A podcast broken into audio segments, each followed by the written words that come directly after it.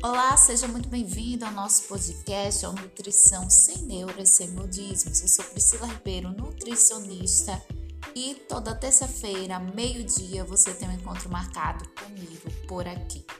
E no episódio de hoje, nós vamos falar sobre um nutriente que está em deficiência em grande parte da população e que traz consequências muitas vezes desconhecidas. Que nutriente é esse? Vem comigo, episódio novo no ar.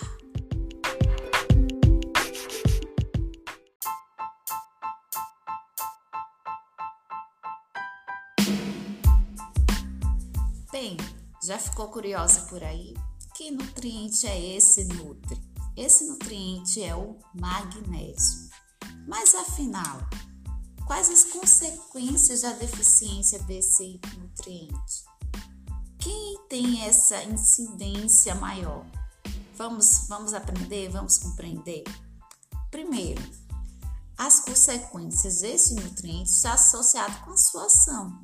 Quando o nutriente tem uma ação no nosso organismo e ele está em baixa ingestão ou em deficiência, o corpo passa a não funcionar na sua melhor forma ou na sua melhor eficiência. E aí acontecem sinais, sintomas e as doenças. Os desequilíbrios provocam, provocam isso. Então, quais são os sinais e sintomas ou patologias associados com a deficiência do magnésio? Bem, a TPM é uma delas. Ansiedade, depressão. Quando a gente fala de ansiedade e depressão, está muito associado à ação do magnésio como neuroprotetor. O magnésio ele compete com o cálcio pelo canal, pela entrada desse cálcio. E aí o magnésio tem um bloqueio do cálcio. Por que, que isso é válido, Nutri? Por que, que isso é interessante? Porque o glutamato em excesso ele tem um efeito de irritabilidade, agressividade, ansiedade. E esse magnésio ele tem a ação de bloquear o cálcio e consequentemente bloquear a ação aí do glutamato, certo?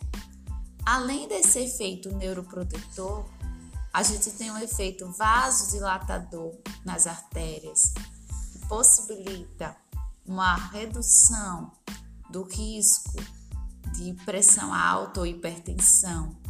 A gente tem um efeito analgésico desse, desse magnésio, reduzindo a dor, principalmente porque a dor está associada à ação do glutamato. Então, como reduz o efeito do glutamato, consequentemente reduz essa dor. Dor, a gente pode ressaltar aqui principalmente a dor da enxaqueca ocasionada pelo estresse. É uma ação muito bacana que a gente consegue com o magnésio. O magnésio também ele reduz a deposição do cálcio, a deposição que a gente chama ectópica do cálcio. E aí reduz o risco da placa de ateroma, ou seja, risco de doença cardiovascular. Também reduz o oxalato de cálcio, que está muito associado com o que esse oxalato de cálcio? Com pedras. Então, também tem esse efeito. O magnésio também pode ser utilizado na asma por provocar esse relaxamento da, dos brônquios. Então, mais uma vez associado com o efeito concorrente, vamos dizer assim, do cálcio. Então, vejam como várias patologias, várias alterações estão associadas com a deficiência desse magnésio. E nós não podemos deixar de falar um papel essencial do magnésio associado com toda a parte energética, ou seja, com a produção de energia no nosso corpo, com a produção de ATP. Para que ocorram as reações de pegar essa glicose, esse açúcar e transformar em energia, a gente precisa nas reações do magnésio. Então, muitas reações, mais de 300 reações do nosso corpo dependem do magnésio.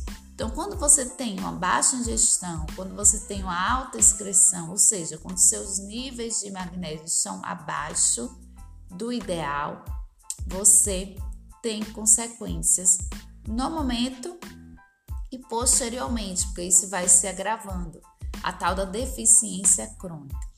É bom também ressaltar aqui alguns sinais clínicos da deficiência de magnésio, como o quê?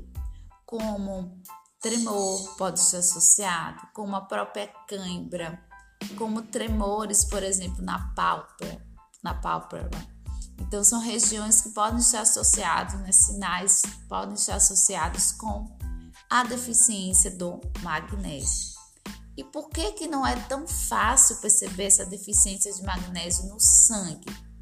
Porque o nosso corpo, por esse elemento ser tão essencial, ele traça artifícios, ele traça caminhos para compensar ou para absorver o máximo desse nutriente. Então, quando tem deficiência lá na corrente sanguínea, é porque a coisa está bem feia. Então, o que prevalece no diagnóstico da deficiência ainda é a avaliação do consumo alimentar, a avaliação dos sinais clínicos e se o paciente tem alguma patologia ou uso de algum medicamento, a gente já entra com atenção especial para os níveis de magnésio. E que, e que medicamentos são esses, Nutri, que estão associados com a deficiência de magnésio? Os corticoides, os antihipertensivos, os diuréticos, os inibidores de bombas de prótons e os contraceptivos orais são exemplos de medicamentos que estão associados com deficiência do magnésio. É importante também a gente falar que em situações de estresse existe uma depretação do magnésio. E o magnésio mais a B6 estão associados com a produção de todos os neurotransmissores. Vejam que papel essencial o magnésio tem no nosso corpo. Também é importante frisar aqui que com a idade, na nossa fisiologia, tem comprometimento tanto na absorção lá no intestino desse magnésio, quanto também tem aumento da excreção renal do magnésio. Então, idosos, com o passar do tempo, também se exige um cuidado especial com os níveis de magnésio.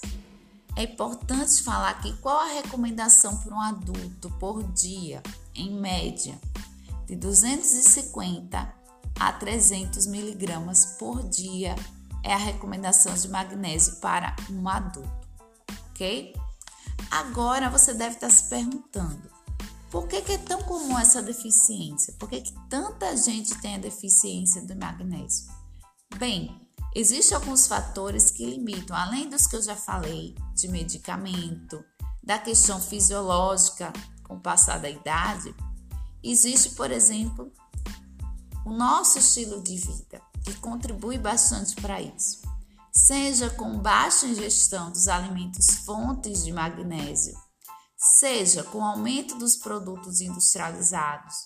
Os produtos industrializados ele tem na sua composição, por exemplo, fosfato como conservante, que compete com o magnésio. Nós temos também a questão do baixo consumo de alimentos ricos em fibras, os, os alimentos mais integrais, é onde nós encontramos maior consumo, ou maior teor de magnésio, certo? Também o uso de agrotóxicos está associado com a deficiência de magnésio. Como assim? Quando se faz uso de usa, né, produtos para aumentar essa produção, para evitar pesticidas, enfim. A base desses elementos são como nitrogênio, fosfato, que atrapalham a absorção desse magnésio, os níveis desse magnésio. O solo também, nós temos observado que o solo está cada vez mais pobre em magnésio. E esse solo mais pobre está associado com todo o ciclo né, de mal cuidado, de, do ciclo de que não é dado a devida atenção a esse solo. E um solo mais pobre, ele produz um alimento mais pobre. Consequentemente, nós iremos ter menor nível, o menor teor de nutrientes nesse alimento. E claro, não posso deixar de falar aqui do alumínio. Nós temos muito contato com esse elemento, alumínio. E a contaminação por alumínio está associada em reduzir a absorção do magnésio em até 5 vezes. Então, panelas de alumínio, uso de desodorantes, embalagens com alumínio, produtos de maneira geral, cosméticos, muito cuidado com o alto consumo desses, desses itens, porque está associado com deficiência de magnésio, ok? Então, você já teve um panorama aí bem geral, bem completo, posso dizer assim, do magnésio. Mas você deve estar se perguntando, beleza, Nutri? Eu já vi que é importante eu ter o magnésio na minha vida, para o meu corpo. Já vi que é comum ter essa deficiência, mas aonde eu encontro magnésio na alimentação? Bem, o magnésio ele está presente nas oleaginosas, por exemplo, a castanha do Brasil ou do Pará. Em uma castanha a gente consegue 50 miligramas por dia de magnésio se você consumir uma castanha. Então, também encontramos vegetais verdes escuros, espinafre, rúcula, agrião, couve. Também encontramos na aveia, também encontramos nos grãos integrais de maneira geral, então sementes, gergelim, ok? Então essas sementezinhas que muitas vezes não é dado devido valor, tem muito magnésio. E, claro, você não pode deixar de canto a alimentação. Então, inclua a alimentação no seu dia a dia, mais diversificada. Também pode-se citar aqui, não posso deixar de citar, o cacau. Então, cacau em pó, nibs de cacau, chocolate 70% também é fonte de magnésio. Então, inclua esses alimentos na sua rotina, na sua alimentação. E, claro, se for necessário, a suplementação. Tem acompanhamento profissional. Existem vários tipos de magnésio: malato de magnésio, citrato de magnésio, taurato de magnésio, que vai depender qual vai ser o foco dessa suplementação, qual será a prioridade. Será cérebro?